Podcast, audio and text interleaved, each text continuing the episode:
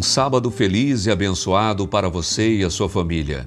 Porque eu sei que o meu redentor vive e, por fim, se levantará sobre a terra. Jó 19, 25. Uma das verdades mais solenes e, não obstante, mais gloriosas reveladas nas Escrituras Sagradas é a segunda vinda de Cristo para completar a grande obra de redenção. Ao povo de Deus, por tanto tempo a peregrinar em sua jornada na região da sombra da morte, é dada uma esperança preciosa e inspiradora de alegria, na promessa do aparecimento daquele que é a ressurreição e a vida, a fim de levar de novo ao lar seus filhos exilados. A doutrina do segundo advento é verdadeiramente a nota tônica das Sagradas Escrituras. Desde o dia em que o primeiro pavo volveu os entristecidos passos para fora do Éden, os filhos da fé têm esperado a vinda do prometido para quebrar o poder do destruidor e de novo levá-los ao paraíso perdido.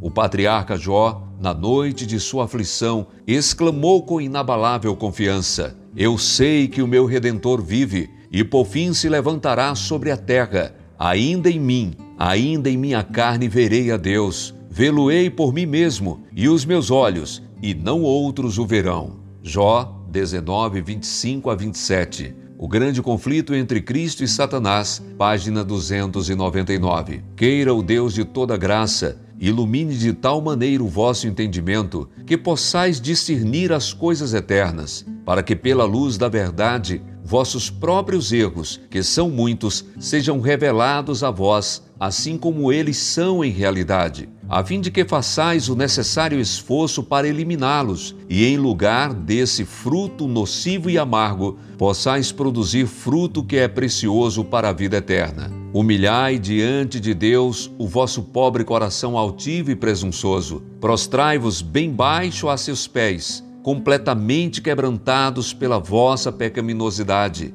Dedicai-vos à obra de preparação. Não descanseis até que possais dizer sinceramente: Meu redentor vive, e porque ele vive, eu também viverei. Se perderdes o céu, perdereis tudo. Se ganhardes o céu, ganhareis tudo. Rogo-vos que não cometais um erro nesse sentido. São aqui envolvidos interesses eternos.